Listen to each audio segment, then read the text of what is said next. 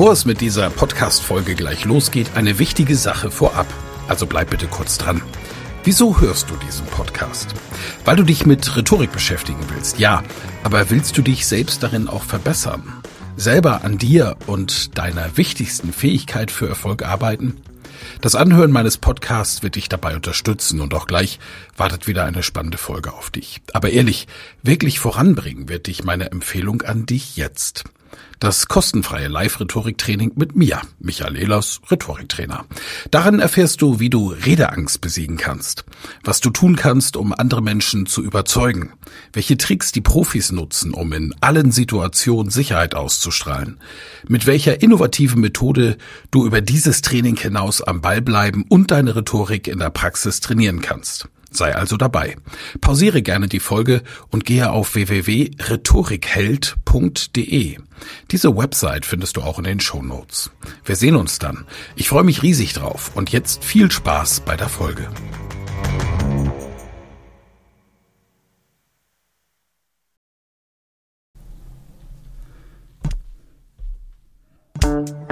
Ehlers Rhetorik-Podcast. Wer etwas zu sagen hat, sollte reden können. Ihr Rhetorik-Podcast für Management, Kommunikation und Strategie.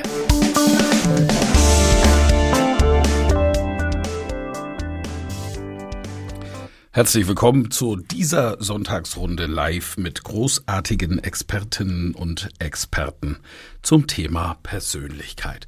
Du hast ja gar keine Persönlichkeit, habe ich neulich, das ist gar nicht so lange her, jemanden, jemanden anderen anbrüllen hören. Und da habe ich gedacht, na, wenn der wüsste, ne? Äh, denn haben tun wir sie natürlich alle. Die Frage ist, wie ist sie? Und dann gibt's auch noch so einen Begriff, der mich total interessiert, nämlich Persönlichkeitsentwicklung. Das ist ja mal spannend, denn in diesem Begriff steckt ja drin, dass man davon ausgeht, dass man eine Persönlichkeit entwickeln kann. Ja, ist das denn tatsächlich so oder ist das alles totaler Humbug? Und es ist, wie es ist. Also, ja, wie ist es eigentlich? Das ist das Thema beim Rhetorik Talk diesen Sonntag, den wir wieder als Podcast aufzeichnen. Und den Ablauf, den kennt ihr. Am Anfang gibt's eine großartige Expertenrunde nach einem Mini-Impuls. Das war quasi schon. Anschließend diskutieren wir über das Thema in der Expertenrunde und dann dürft ihr euch melden und wir freuen uns mit euch über das Thema Persönlichkeit und Persönlichkeitsentwicklung zu sprechen.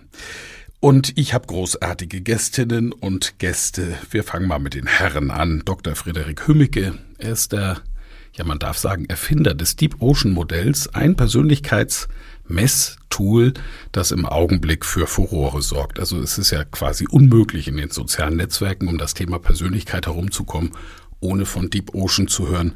Dabei ist es auf der einen Seite eines der ältesten tatsächlich Messsysteme und eines der validesten und reliabelsten und auf der anderen Seite doch das Neueste. Das ist ein Oxymoron, eine rhetorische Figur, die sich selber widerspricht, aber wir werden klären, warum es so ist. Schön, dass du da bist, Dr. Friederik Hömecke. Ganz frisch ausgebildet als Deep Ocean Coach ist Stefan Heinrich, weiß ich, der war am Wochenende äh, letzte Woche, als ihr eigentlich, glaube ich, alle da wart, ne? Äh, und wir deswegen hier eine Sonderrunde gemacht haben. Ebenfalls in der Ausbildung Stefan Heinrich, Verkaufmann Top-Entscheider, ist zu Gast. Mario, der liebe Mario Fürst von Kloster Kitchen ist zu Gast, der Arno Fischbacher, Mr. Stimme aus Österreich. Und von den Damen haben wir die liebe Mona Tenjo, die bestimmt wieder so lieb ist und im Hintergrund beim Talk mit der Map mitschreibt unter www.clubhouse-mindmap.de. Ich sehe, sie wackelt mit dem Mikrofon für die Podcast-Hörer. Das ist einfach ein Clubhouse-Zeichen, so für Applaus oder Zustimmung. Dankeschön. Zeitmanagement-Expertin und Buchautorin. Magda Bleckmann ist aus Österreich eine Top-Expertin zum Thema Netzwerke, ist bei uns. Und Charlotte Hager ja, sie beschäftigt sich mit Symbolen und sie hat die Symbolik der Deep Ocean Persönlichkeitsentwicklung auch schon kapiert, denn sie war nämlich am Wochenende auch in der Ausbildung, wie ich erfahren habe. Und das ist doch eine großartige Runde. So, Frederik, statt dass ich jetzt einen großen Impuls mache, möchte ich von dir mal kurz hören, was ist das eigentlich Deep Ocean? Und die Frage vielleicht direkt beantworten. Kann man denn Persönlichkeit überhaupt entwickeln? Ja, sehr gerne. Also Persönlichkeit ist ja ein Thema, das beschäftigt uns seit Jahrtausenden. Also solche Sachen wie die Säftelehre in der Antike war immer die Frage, warum tun wir denn, was wir tun? Wir wollten besser verstehen, warum wir das tun, was wir tun und warum andere das tun. Also Säftelehre in der Antike, das musst du erklären. Ja, da hatte man, da hatte man äh, gedacht, wenn man mehr Gallensaft im Körper hat, dann hat das eine Auswirkung darauf, wie man sich so verhält. Also ganz abstruses Ding. Besser nicht erklären, nachher merkt sich noch einer. Äh, das, denn das ist natürlich vollkommener Quatsch. Ähm, aber die Frage ist schon immer da gewesen und man hat sie erstmal so theoretisch beantwortet. Ne? So, ja, wie könnte man denn sein? Wir gucken mal. Dann kam irgendwann aus der Philosophie die Psychologie, die hat das statistisch beantwortet. Die hat Leute gefragt, wie können denn Leute sein? Ja, und dann können sie fröhlich und heiter und gelassen sein. Und dann sagte der kritische Beobachter, Moment, meistens ist der, der heiter ist, auch fröhlich und gelassen. Das sind doch keine drei Eigenschaften, das ist doch eine. Und man stellte fest, es gibt so fünf große Eigenschaften, die man haben kann. Und dann, äh, rund um 2007, kam ein Forscherteam in Kanada, hat gesagt, wir haben es nochmal genau nachgerechnet mit modernsten Methoden. Wir kommen auf fünf Bereiche mit zwei Unterpunkten. Und einer der Forscher hat Leute in den Gehirnscanner gelegt und hat sich die Frage gestellt, was ist denn richtig? Und hat plötzlich gemerkt, zu jedem dieser Unterpunkte kann man im Gehirn ziemlich gut sagen, dass es wirklich Unterscheidungen sind. Das heißt, beim einen, der vielleicht die Kreativität und Ästhetik in der Umwelt, in der Umgebung sucht, der Galerien mag, ist es ein emotionales Wohlgefühl, wenn er tolle Sachen sieht. Bei dem, der ästhetische, kreative Gedanken hat, da ist das Arbeitsgedächtnis, also die Logik ist an. Man stellt fest, äh, Moment mal, wir können mittlerweile ins Gehirn schauen und wissen, was ist denn der Unterschied zwischen Menschen? Und das ist das, was wir Persönlichkeit nennen und damit ist die Frage beantwortet. In dem Moment, wo wir nämlich ins Gehirn schauen und Gehirnregionen dafür verantwortlich sind, zumindest zu einem großen Teil, wie wir ticken, dann ahnen wir auch, dass der Veränderungsrahmen relativ gering ist. Also nehmen wir ein Beispiel. Anfälligkeit für negative Emotionalität. Wer das hat, der hat was. Das ist wie eine Alarmanlage, die doppelt so viele Sensoren hat, die doppelt so intensiv eingestellt sind und die bei jeder Kleinigkeit Alarm schlagen. Persönlichkeitsentwicklung wäre dann nicht das Ändern der Persönlichkeit, weil das geht so gut wie nicht, wie wir aus der Forschung wissen. Aber ich kann mit der Alarmanlage anders umgehen lernen. Ich kann lernen, meine Alarmanlage ist viel zu sensitiv. Und wenn sie Alarm schlägt, denke ich mir, ach, guck mal, wie interessant. Mal wieder so ein unnützer Alarm. Ich gucke mal einmal aus dem Fenster. Ist wirklich Gefahr? Nein, gut, ich lege mich wieder hin. Und über diesen Umgang mit der eigenen Persönlichkeit, die stabil ist, über den können wir jetzt ganz viel lernen. Und in dem Bereich, da können wir uns entwickeln. Danke. Ja, Yvonne, jetzt kennen wir Dr. Frederik Hürmecke, unseren Freund Frederik. Natürlich, er ist einer, der das etwas sehr Komplexes aus den Neurowissenschaften und der Psychologie immer sehr schnell auf den Punkt bringt. Und sag mal, was war denn so deine Top-Erkenntnis aus der Deep Ocean Ausbildung? Meine Top-Erkenntnis ist die Top-Erkenntnis über mich, wie ich bin. Und hallo, ich äh, habe da Sachen über mich erfahren. Ich war mir nicht so sicher, ob ich die erfahren möchte. Ich werde jetzt auch nicht ganz die Hosen runterlassen, aber ich habe einen Punkt, an dem ich nicht wusste, dass ich an dem arbeiten muss. Und das war meine Erkenntnis, dass man tatsächlich selber mh, hm, an den Dingen arbeiten kann, mit denen man nicht so zufrieden ist oder die man gerne, bei denen man gerne anders gesehen wollen würde. Und wenn mein Motto ist, und das ist es ja, wirke wie du willst, dann ist das ganz besonders wichtig zu erkennen, wie man ist, wer man ist und wie man nach außen wirken möchte. Spannend. Natürlich wäre es noch spannender zu erfahren, was dein Thema ist. Aber da es sehr persönlich ist, darfst du es. Ich mache ja auf nachher. Ne? Also ich erkläre alles hier, Yvonne. Ich lasse voll die Hosen runter. Michael? Oh, ein Wert wird. Okay. Ich würde mal an äh, Stefan weitergeben. Stefan, was ist denn dein, was war denn dein wichtigstes Mit Mitnehmsel? Du Dass ja du meine Persönlichkeit geklaut hast. Ja, das tut mir leid, aber du bist die gleiche Qualle wie ich. So, ja, das stimmt. muss ich jetzt mal erklären. Ja, also das, das Lustige war, dass ähm, im Rahmen der Ausbildung jeder von uns dann quasi sein Persönlichkeitsprofil in Form eines Kreises mit Ausprägungen auch als Aufkleber bekommen hat. Und wir durften uns die dann aussuchen. Und Yvonne hat versehentlich wegen der großen Ähnlichkeit genau meins genommen. Das äh, fanden wir dann beide witzig. Was war meine größte Erkenntnis? Ähm, Ich würde, ich würde sagen, dass die Persönlichkeit so eine Art Betriebssystem für das Verhalten ist, sage ich jetzt mal als IT-Narr.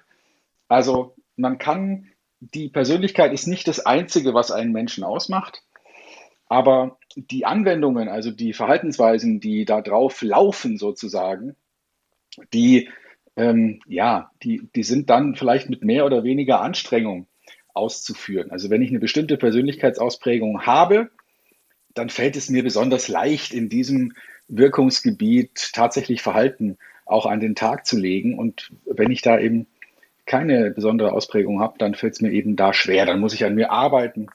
Und deswegen finde ich es so wichtig, dass im Rahmen einer Coaching-Ausbildung auch dieser Teil mit eine Rolle spielt. Weil wenn jemand eben, und ich sage es jetzt mal laienhaft, eher ein ängstlicher Typ ist, dann macht es eben nicht viel Sinn, ihm zu sagen, hey, sei nicht ängstlich, trau dich nach vorne, weil das ihm eben am allerschwersten fällt. Und vielleicht kann man dann einen anderen Teil der Persönlichkeit identifizieren, der dann ersatzweise einspringt und vielleicht diese Ängstlichkeit äh, vielleicht sogar nutzt als Stärke und andere Dinge damit tut, nämlich, ähm, Frederik, du hast gerade von der Alarmanlage gesprochen, dann eben vielleicht jemand ist, der besonders gut Risiken einschätzen kann, während alle anderen im Team nach vorne preschen, ist der eine eben dann der, der darauf achtet, dass es auch wirklich funktioniert. Also was habe ich gelernt? Die Persönlichkeit ist das Betriebssystem für die Verhaltensweise. Super Bild auch, das da entsteht. Charlotte, auch du warst auf dem Seminar. Erzähl mal über deine Erkenntnisse. Ja, ich, ich möchte ergänzen zu dem, was Yvonne und Stefan eh schon erzählt haben.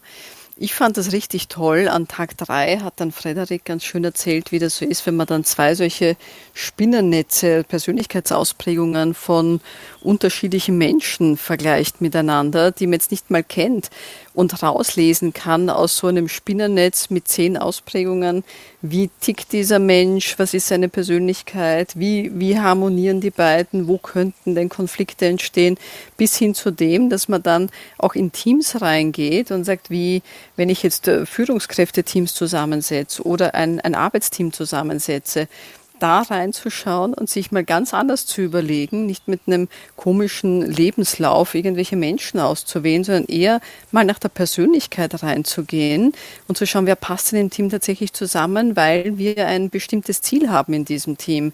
Also passen dann gleiche Persönlichkeiten zusammen, die alle gleich dominant sind oder müssen die alle gleich enthusiastisch sein? Oder macht es einen Sinn, möglicherweise unterschiedliche Persönlichkeitsausprägungen hier zu beachten und zu sagen, welche, welche Teamfähigkeiten brauchen wir? Das fand ich dann nochmal aufsetzend zu dem, was äh, Stefan und Yvonne auch schon über diese Persönlichkeit, dieses, was ist denn eigentlich meins, da nochmal weiterzudenken. Und ich als Analytikerin, äh, da lacht mein Herz natürlich, weil ich ja ich zumindest anders. Also ich, ich analysiere nicht Persönlichkeiten, ich analysiere Verhalten, Kaufverhalten von Menschen. Und das ist also auch so, die Persönlichkeit ist Teil des Betriebssystems oder ist das Betriebssystem, auf dem darauf Muster ansetzen und das Verhalten. Und wenn ich jetzt noch in bestimmten Kontexten bin, kann ich dann sagen oder mache ich dann diese Typologien, wie reagieren denn Menschen, wenn sie dieser Produktkategorie A, B oder C gegenübertreten. Und da wird es für mich dann auch nochmal spannend wenn man das dann, diese Persönlichkeitsmodelle, dann möglicherweise auch noch in den Bereich Marke, Markenführung, äh, Customer Behavior übersetzt, aber da rattert man hier noch ein bisschen. Also ich habe Erkenntnis, aber es rattert schon weiter, was ich damit noch alles anstellen könnte. Ich habe noch was hinzuzufügen, Charlotte. Übrigens schön, dich wieder zu hören. Es war so schön, dich ja, mal zu sehen. Ähm, ich habe ich habe noch was hinzuzufügen und zwar mache ich das in Zukunft und Frederik, sag mir bitte, ob ich das richtig mache, aber das war ein Gamechanger für mich. Dieses Coaching habe ich ja jetzt schon gemacht mit anderen und habe die aber zuerst ihre Selbstwahrnehmung ausfüllen lassen. Ich habe denen kurz erklärt, worum es geht, was es, worauf es ankommt und dann habe ich sie selber sich einschätzen lassen. Und dann habe ich sie, weil ich sie auch einigermaßen gut kenne inzwischen, habe ich sie auch selbst nochmal eingeschätzt. Das heißt, es lagen einmal Selbst, Selbstwahrnehmung, einmal meine Fremdwahrnehmung, wie derjenige auf mich wirkt nach außen hin. Und dann kam das Debriefing ein paar Tage später, wie diese Person denn wirklich ist so wie die Fragen beantwortet wurden. Und das würde ich super gerne, Michael, kretsch gerne rein, wenn das nicht in Ordnung ist. Das würde ich gerne in den Raum stellen und Frederik fragen, eine Selbstwahrnehmung und Fremdwahrnehmung in Bezug auf diesen Test. Was mhm. sagst du dazu? Habe ich mir mal notiert. Gehen wir auf jeden Fall rein, auch auf das, was die Charlotte gesagt hat. Ähm, Werde ich mal einen, einen, kritischen Blick drauf werfen. Ähm, der soll helfen bei der Erkenntnis. Und vorher hätte ich gerne von Mario und Magda gewusst und auch Mona bitte. Ihr wart nicht in dieser Ausbildung, soweit ich weiß. Wie ist euer Bild auf das Thema äh, Persönlichkeit und was wisst ihr bisher schon vom Deep Ocean Modell? Hm, darf ich starten? Yep. Magda, gerne. Ja, super, danke Mario.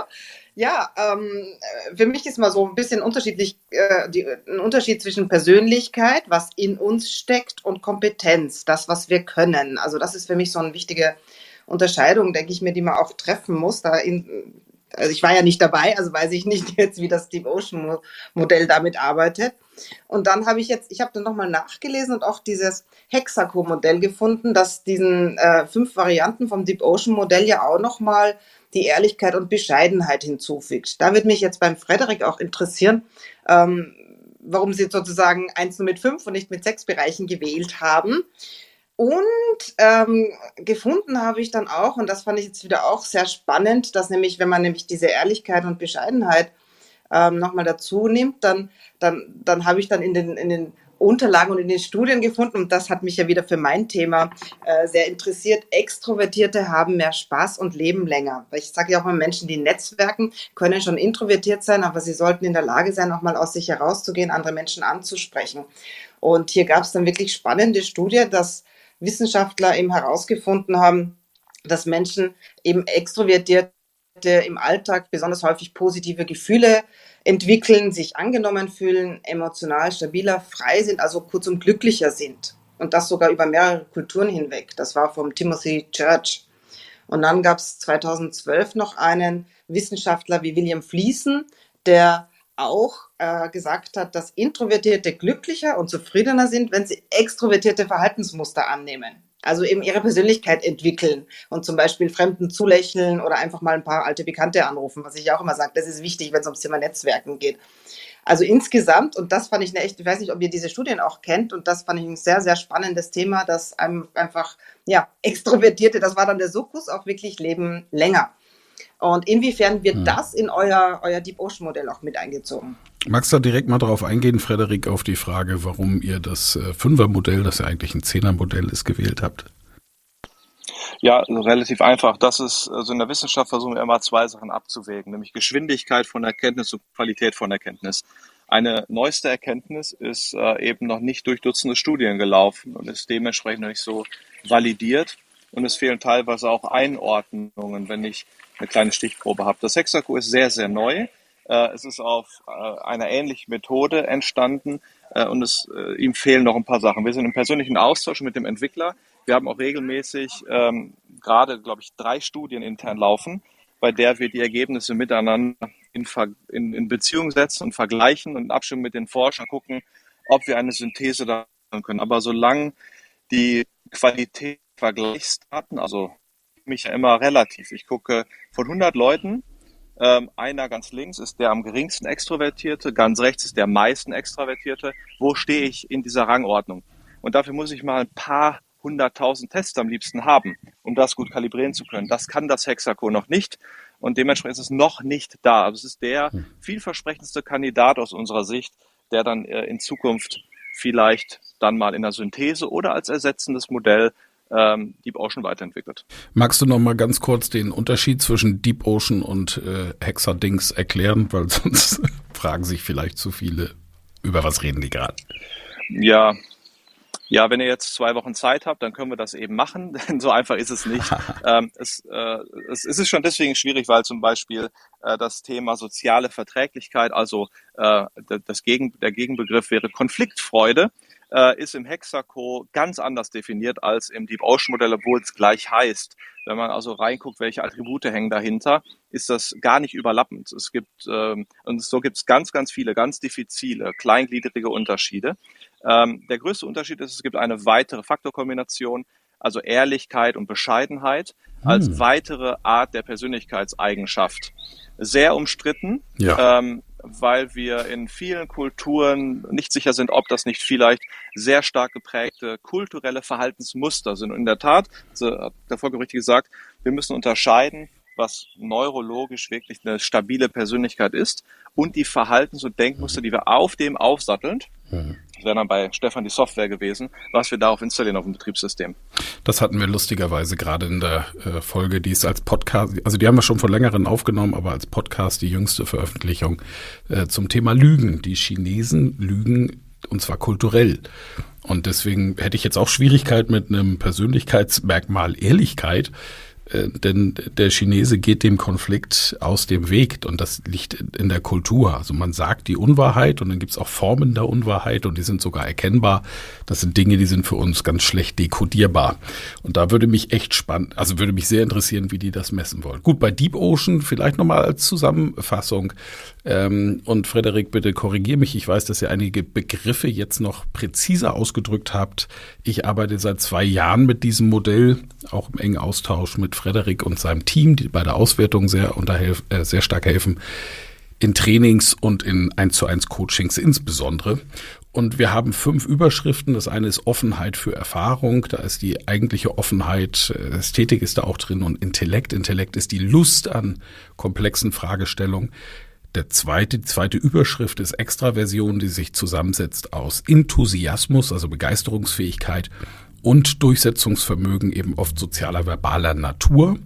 Das dritte ist Neurotizismus, setzt sich zusammen aus Rückzug und Volatilität. Da drin steckt, wie gehe ich mit Stresssituationen um? Flüchte ich eher oder sage ich jetzt äh, erst recht äh, obendrauf? Neige ich zum, zum Fliehen?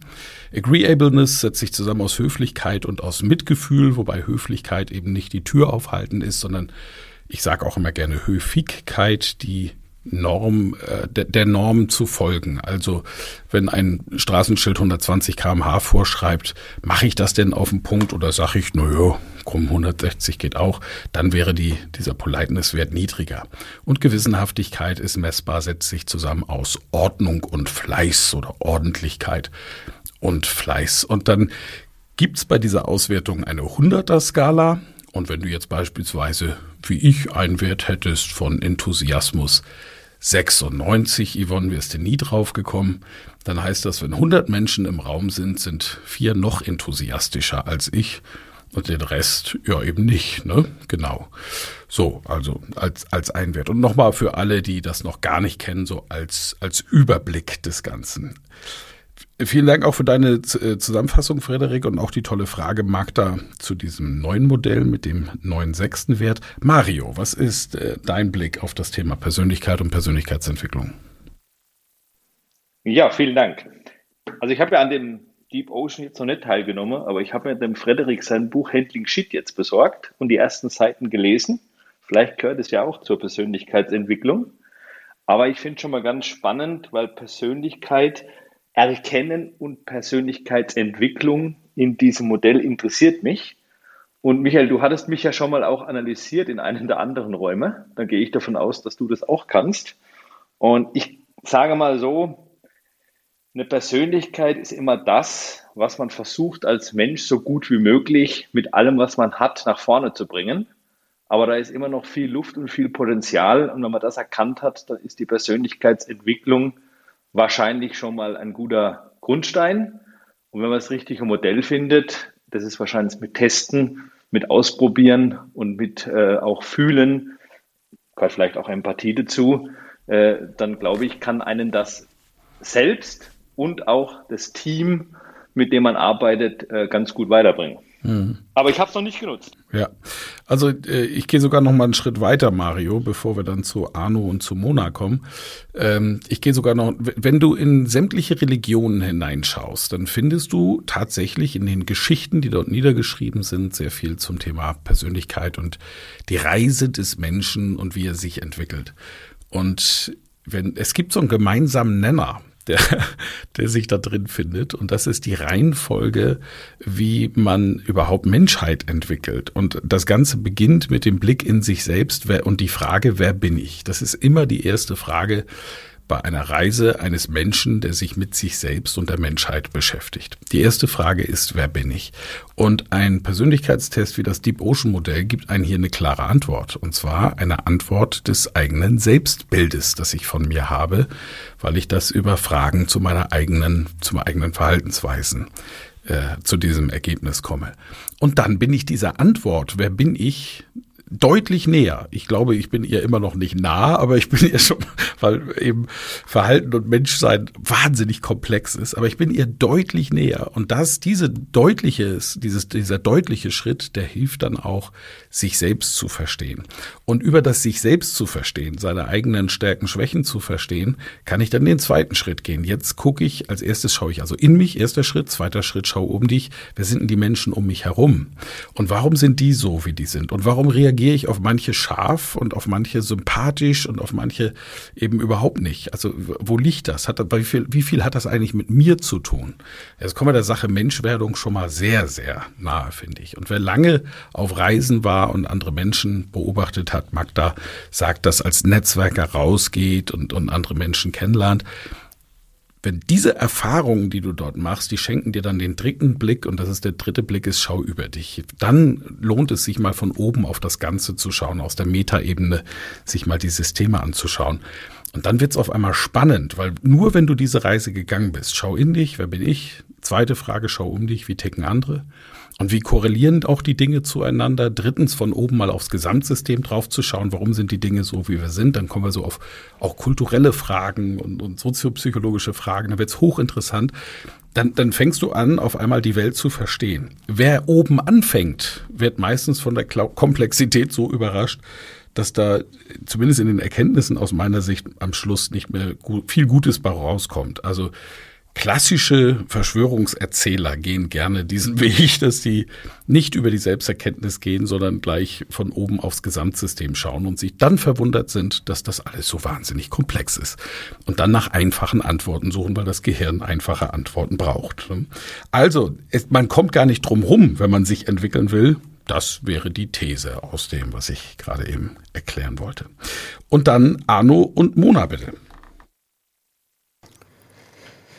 Ja, wenn ich äh, so zuhöre, dann denke ich mir, wie mache ich das oder wie gehe ich eigentlich in meiner Arbeit an diese ganzen Themen heran? Also ich finde die, ich finde das Modell, soweit ich es kennen, äh, kennenlernen durfte, finde ich sehr, sehr spannend. Mein Blick in der ganz konkreten Arbeit ist allerdings immer ein etwas anderer. Und zwar, ich gehe grundsätzlich von so einem Art Drei-Säulen-Modell aus, sehr einfach gesagt. Ähm, wann immer Menschen sprechen und ihre Stimme äh, wirken lassen in der Business-Kommunikation, dann ist natürlich die Physis das eine. Also ähm, die Stimme ist ja nicht nur der Ausdruck von Persönlichkeit, wie es so gerne heißt, sondern die Stimme ist mal zuallererst eine sehr physische, physikalische Geschichte und hat mit Körperbau und mit männlich oder weiblich und mit äh, alt oder jung und mit all diesen sehr physischen im Moment auch kaum veränderbaren Dingen zu tun. Das ist mal die Grundlage. Die zweite Säule ist zweifellos die äh, Persönlichkeit. Ich betrachte Persönlichkeit im, im Grunde als die Summe aller gelernten Handlungen, Gedanken, Vorgehensweisen, also die Summe von all dem, was wir im Lauf unseres Lebens auch wiederholt haben. Also das, was, ähm, was wir, mh, mm, woraus wir schöpfen ohne, sehr oft oder ich würde sagen meistens ohne, dass es uns im Moment gewahr, also ohne, dass wir uns dessen gewahr sind, ohne, dass wir uns dessen bewusst sind. Womit ich in meiner Arbeit im, im, im, im engeren Sinne genau zu tun habe, das ist die Fähigkeit, also das ist der Wunsch, äh, der Menschen, mit denen, äh, die zu mir kommen oder mit denen ich arbeite, ähm, der, der Wunsch, die Fähigkeit zu entwickeln, im richtigen Moment, also in jenem Moment, der Hebelwirkung hat, aus den Gewohnheiten, die im Lauf des Lebens entstanden sind, absichtsvoll auszuscheren und eine Handlung zu initiieren, die bislang nicht im gewohnten Handlungs- oder Denk- oder Ablaufkanon enthalten ist. Und insofern ist diese, dieser Akt der Weiterentwicklung, also der absichtsvollen Entwicklung von Handlungsmomenten, letztlich das, was zurückwirkt auf die zweite Säule auf die Persönlichkeit, denn jede neue Handlung, jeder neue Gedanke wirkt zurück und formt das, was dann wir von uns selbst oder von außen als unsere Persönlichkeit äh, wahrgenommen wird. Soweit mal so mein allererster Gedanke dazu.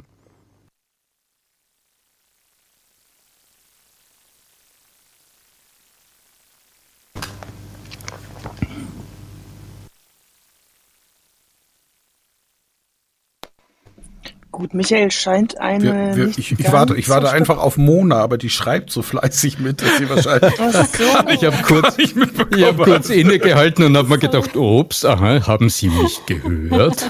ja, unbedingt. Der, der Wunsch war die dritte Säule, richtig? Das habe ich jetzt so verstanden. Naja, die dritte Säule ist im Grunde die, äh, die, die Fähigkeit, im Moment Handlungen neu zu entscheiden.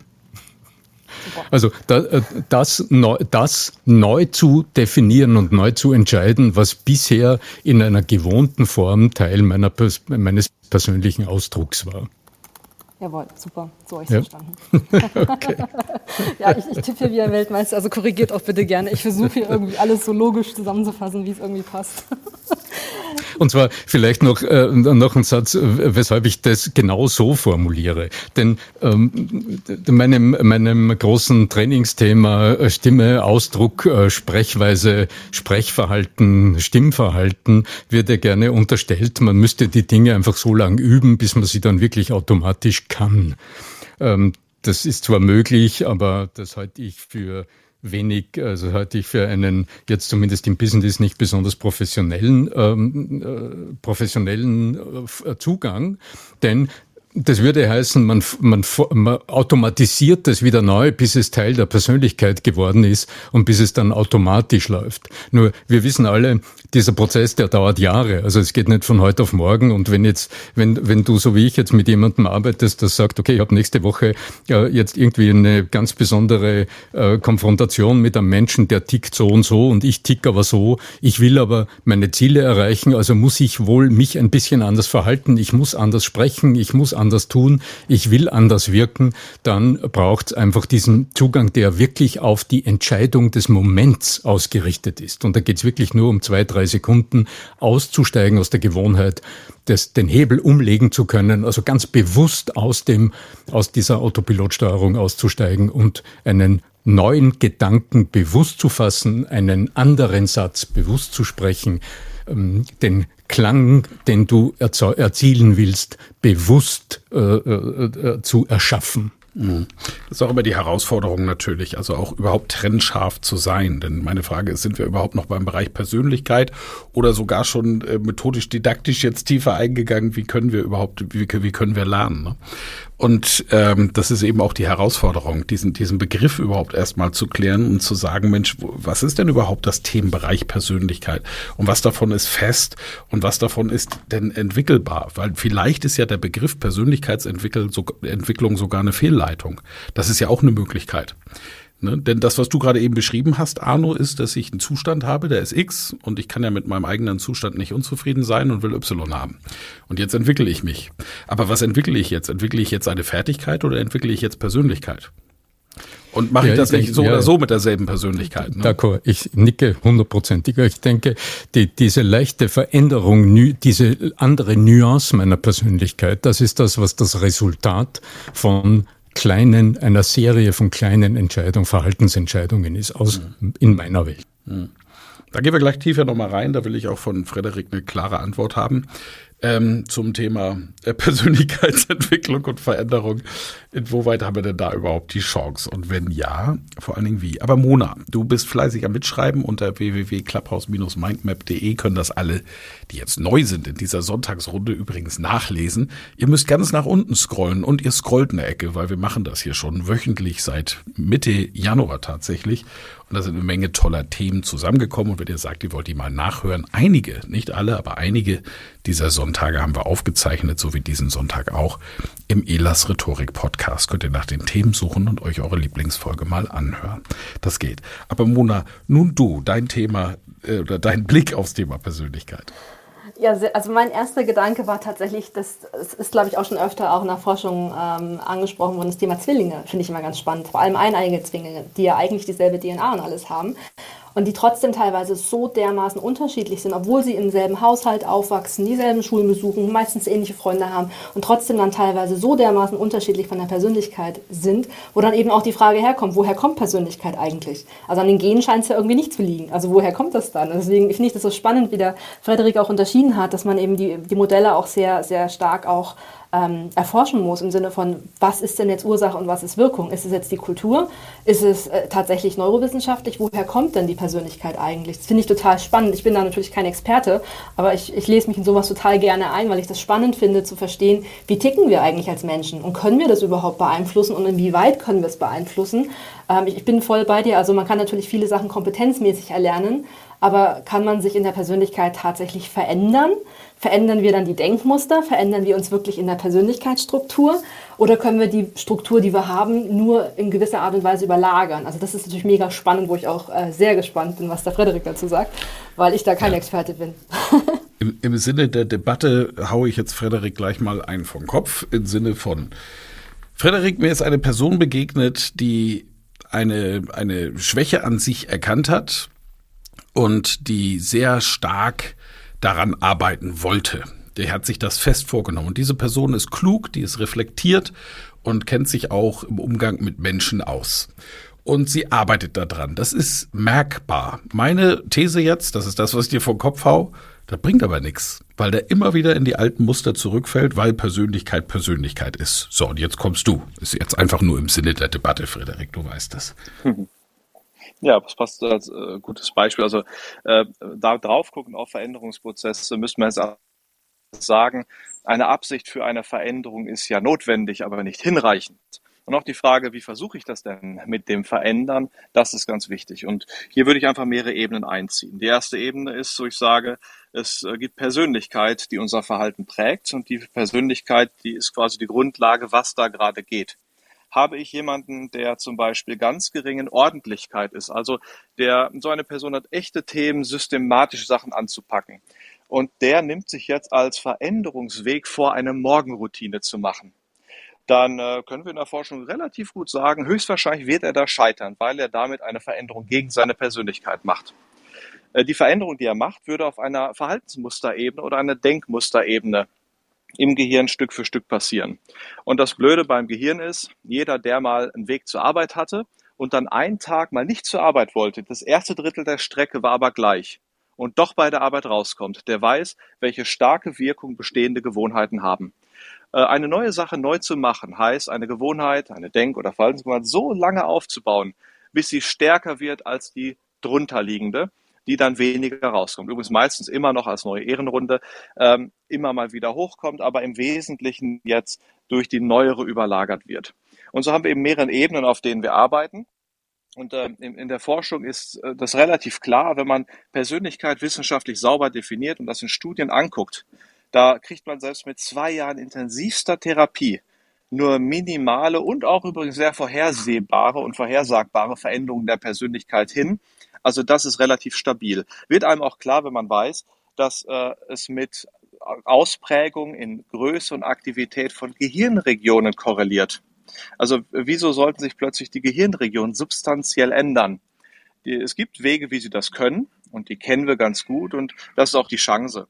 Also demjenigen, der sich echt verändern möchte, dem würde ich empfehlen, mal hinzugucken. Wie kann er seine Persönlichkeit als Chance nutzen?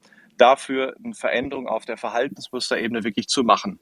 Und dort reicht die Absicht nicht. Wir brauchen auch ein kompetentes Vorgehen und eine gute Begleitung. Und dann haben wir eine sehr hohe Chance, dass Veränderungen funktionieren. Übrigens, die Chance dreht sich von 25 Prozent Erfolgschance auf 75 Prozent Erfolgschance, wenn wir es richtig anpacken. genau. Sehr schön. Ähm, wenn ich jetzt die These noch mal so in den Raum werfe, um das zu untermauern, Persönlichkeit ist Persönlichkeit und nicht veränderbar, sagst du, stimmt oder stimmt nicht? Stimmt. Äh, ich habe da jetzt lustigerweise vor zwei Tagen ein Video analysiert. Auf dem, auf dem Science-Kanal, es gibt einen YouTube-Science-Kanal, gab es zwei Videos. Eins überschrieben mit Persönlichkeit ist änderbar, eins überschrieben mit Persönlichkeit ist nicht änderbar. Schaut man genauer rein, sieht man eine unterschiedliche Definition. Wenn man als Persönlichkeit das definiert, was der Kern des Menschen ausmacht, die neurologische unterliegende Struktur, dann ist klar, es ist nicht veränderbar. Wenn man jetzt Persönlichkeit definiert als so, wie man von außen auf mich mal regelmäßig wirkt, dann ist das eine Definition, die plötzlich die systematischen Gewohnheiten einschließt. Damit sind wir aber nicht mehr auf der Ebene der Persönlichkeit, sondern streng genommen bei den äh, Gewohnheiten und Verhaltensmustern. Mhm.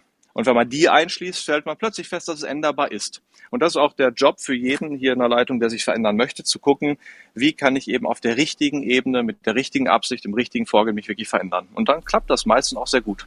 So, guck, wegen der Minute hat sich für mich der ganze Sonntag schon wieder gelohnt, weil auch ich bin ja froh, dass ich das auf Band habe jetzt, so präzise das mal zu benennen. Das ist einfach wichtig, weil mit diesen Begriffen draußen einfach auch gespielt wird und damit, finde ich manchmal auch mit Menschen gespielt wird auf einer Ebene, wo es einfach nicht in Ordnung ist. Weil es ist nicht in Ordnung, wenn die Menschen also insbesondere Anbieter natürlich von, von irgendwelchen Maßnahmen einen irgendwie versuchen zu erklären, ja, wir können deine Persönlichkeit verändern. Das Humbug. Nein, wir können sie wahrnehmen, wir können sie verstehen und aus diesem Verstehen etwas machen. Dann sind wir aber auf einer anderen Ebene. Und da die, die Begriffe mal präzise auszudrücken, das finde ich einfach wichtig. Insbesondere gerade für all die, die lehrend tätig sind. Ne? Nächster Punkt, ähm, kritisch. Und zwar hat Charlotte gesagt, für sie eröffnen sich hier völlig neue Türen. Und das ist etwas, das kenne ich aus äh, einer Zeit, in der ich das mit, mit einem anderen Modell mal zu tun hatte. Das hat so mit Farben was zu tun, das kennt ihr alle. Und dann habe ich einen Trainer erlebt, der hat etwas gemacht, und zwar in der Firma, in der ich sogar für Schulung verantwortlich war, äh, was ich sofort gestoppt habe. Nämlich, er hat gesagt, äh, wir kleben jetzt an jeden Computer ein, ein so ein Farbbild an den Rechner oben rechts. Bei den ähm, motivierten, äh, enthusiastischen Typen was Gelbes, weil das zeigt den, den Motivierten. Und bei den sehr aufgeräumten was Blaues und so weiter. Und äh, auf die, meine Frage, warum? Ja, damit die dann richtig angesprochen werden können von den anderen. Und da ist mir der Hals geplatzt. Ich habe gesagt, sorry, aber jetzt legst du hier ein Menschenbild zugrunde und jetzt wird die Methode wichtiger als der Mensch. Frederik, ähm, wo, wo sind die Stärken vom Deep Ocean Modell und wo sind die Grenzen? Wo, wo, wie arbeiten wir konkret damit und wo merken wir jetzt, wird's Charlatanerie? Also es, äh, es gibt einen sehr wichtigen und guten Grund, warum niemand alleine mal eben so einen Test online machen kann und ein Ergebnis vor die Nase gekotzt kriegt. Ich sage das ganz bewusst so, weil das bringt nichts. Du brauchst einen Profi, das zu interpretieren, äh, weil es ist ein echtes, wissenschaftlich fundiertes Werkzeug, das auch eine gewisse Komplexität hat. Und ich glaube, die brauchst auch. Äh, ich kriege immer dann einen Föhn, wenn man sieben Milliarden Menschen in vier Farben einteilt. Wir sind komplexer. Und ein Werkzeug muss hinreichend diese Komplexität abbilden, damit es uns wirklich helfen kann. Sonst laufen wir mit einem sehr, sehr naiven Blick durch die Gegend. Ähm, außerdem äh, ist dort ein ganz schlimmes Moment, finde ich, dieses Ich bin gelb, jetzt musst du mich gefälligst anders ansprechen. Ähm, das ist auch aus der Menschlichkeit, also aus meiner humanistischen Perspektive darauf, ein Ansatz, wo Verantwortung plötzlich abgegeben wird. Das Moment, was ich schön finde, ist, wenn man sich gemeinsam zusammensetzt und sagt, ach guck mal, wie interessant, dass wir unterschiedlich sind. Und zwar unterschiedlich in einer Flexibilität, dass 10 hoch 26 verschiedene Kombinationen rauskommen können. Das ist meine Komplexität. Und gleichzeitig ist das Werkzeug aber so einfach, dass wir trotzdem pragmatisch damit arbeiten können und auf eine echte Bedürfnisebene gehen können. Da kann ich sagen, ich bin zum Beispiel eher so ein Eichhörnchen, ich bin hoch in Enthusiasmus, ich bin schnell begeistert, bin hoch in Fleiß, ich pack's auch an, aber gering in Ordnung. Das heißt, ich schiebe Sachen an und vergesse dann, sie richtig zu Ende zu machen. Und der nächste sagt, guck mal, ich bin hoch in Ordnung. Und äh, ich äh, bin gar nicht so enthusiastisch, aber ich bin hoch in Dominanz. Ich setze gerne Sachen durch. Sag mal, wie geil ist das denn, dass uns zusammenarbeiten? Ich schieb sie an und du ziehst sie durch. Wie wäre das? Und jetzt haben wir plötzlich Teamdynamiken, die wir bauen können, wo jeder entsprechend seiner Bedürfnisse und Stärken in die Kooperation einsteigen kann. Und dann entstehen Höchstleistungsteams und das auf einer wertschätzenden Art und Weise, dass man eben sagt, ja, ich habe halt mein Profil, das bin ich und das ist weder gut noch schlecht, sondern ist einfach erstmal Fakt. Und wir gemeinsam gehen jetzt wertschätzend und menschlich und gut miteinander um und holen für uns das Beste raus, wenn wir gemeinsam erfolgreich sind. Ja, bombig. Und dann die nächste Frage anschließend. Und dann möchte ich wirklich einladen, alle Gäste, die hier live auf Clubhouse dabei sind. Ich mache jetzt die Handhebefunktion frei. So. Für alle Mitglieder des Rhetorikclubs. Wer da noch nicht Mitglied ist, das ist ganz einfach. Geht das nicht hier? Yvonne, hilf mal. Tschüss, aber schaltet nicht um. Doch, ich glaube, jetzt geht's. So. Ähm, aber erstmal nach Hilfe rufen. Ja, klar, logisch. Ne? So, ich hole euch schon mal hoch, die ersten beiden, aber äh, bitte seid noch still, solange wir aufzeichnen. Wir melden uns dann sofort und dann freuen wir uns auch auf euch. So, ja, den Hajo müssen wir jetzt schon mal leise stellen. Hat geklappt. Andreas Thomas auch sehr schön. So, äh, soll ich denn jetzt, Frederik, ein Team zusammensetzen nach einer Persönlichkeitsauswertung? Oder lasse ich das lieber? Also, äh, es sind zwei Perspektiven da drauf. Erstens, die Forschung zeigt, dass wenn wir das machen und wenn wir noch zwei, drei andere Faktoren einbeziehen, dann optimieren wir die Chance, dass dieses Team nicht nur sehr viel glücklicher als Team ist, sondern auch sehr viel leistungsfähiger als Team ist. Das heißt, es ist erstmal jetzt rein Teufel tun, Leute jetzt dazu zu nötigen oder zu zwingen, sich mit diesem Thema zu beschäftigen. Das würde ich immer als Einladung aussprechen. Wenn wir zum Beispiel im Recruiting äh, das äh, Werkzeug nutzen, dann sprechen wir den Bewerber an und sagen, Mensch, wir haben hier einen Test, eine Möglichkeit, äh, folgendes Vorgehen. Du kriegst den Test bezahlt von deinem potenziellen zukünftigen Arbeitgeber. Du kriegst mit einem separaten Coach eine persönliche Auswertung. Und dann darfst du entscheiden, ob du dieses Profil mit in den Raum bringst. Und übrigens, deine zukünftige Führungskraft zeigt dir auch ihr Profil.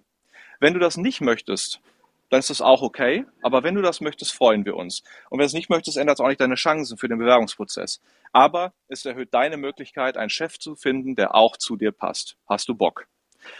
In dem Moment, äh, wo sich jemand aktiv dafür entscheidet und eine Offenheit da ist, dann kann das ein geniales Werkzeug sein. Aber ich, ich warne davor, äh, das Werkzeug als noch differenzierte Art zu nehmen, Menschen in Schubladen zu packen, weil das ist, wird dem Menschen nicht gerecht.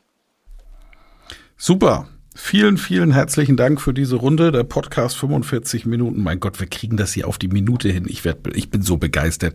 Ihr seid die Besten. Wir gehen jetzt in die Diskussion, schließen die Aufnahme den Podcast-Hörern sei noch Michael, gesagt. ich weiß immer nicht, ob du eine meditative Pause einlegst. Nee, ich habe mich echt nicht entmutet. Ich habe gerade ich habe gerade in, in Selbstbegeisterung geschwelgt, weil ich sage, wow, vielen Dank. Frederik habe ich gesagt, sehr ausführlich. Ich, ich habe gesagt, viel, wir sind genau 45 Minuten mit der Aufzeichnung. Das macht, das finde ich toll, weil das ist so die ideale Länge für mich, finde ich, für einen Podcast. Und den schließen wir jetzt und jetzt kommt die Musik und dann gehen wir in die Talkrunde. Und allen Podcast-Hörern sei noch gesagt, die Tausenden, die das glücklicherweise runterladen, Woche für Woche. Ihr könnt auch mit uns in den Dialog gehen. Entweder kommt ihr sonntags mal dazu in Clubhouse. Die App ist inzwischen nicht mehr nur für iPhone-Nutzer geöffnet, sondern ihr könnt auch mit eurem Android-Betriebssystem hier reinkommen und live mitdiskutieren dann auch mit uns nach dieser Expertenrunde. Und das könnt ihr natürlich auch in den sozialen Netzwerken machen. Genauso wie sich alle Experten hier oben darüber freuen, wenn ihr euch mit ihnen verbindet. Das heißt, hier auf Clubhouse ein Follow gebt, aber gerne auch auf LinkedIn und Instagram und was es so alles gibt. Wenn euch da jemand gefällt, gebt doch mal ein Follow hin. Das, das freut uns sehr. Und nicht nur das, wir diskutieren auch gerne. Also stellt doch ruhig auch eure Fragen. An dieser Stelle euch allen, ich, ich finde es einfach großartig. Es war wieder eine ganz, ganz tolle Runde, diese Expertenrunde. Ein herzlichster Dank.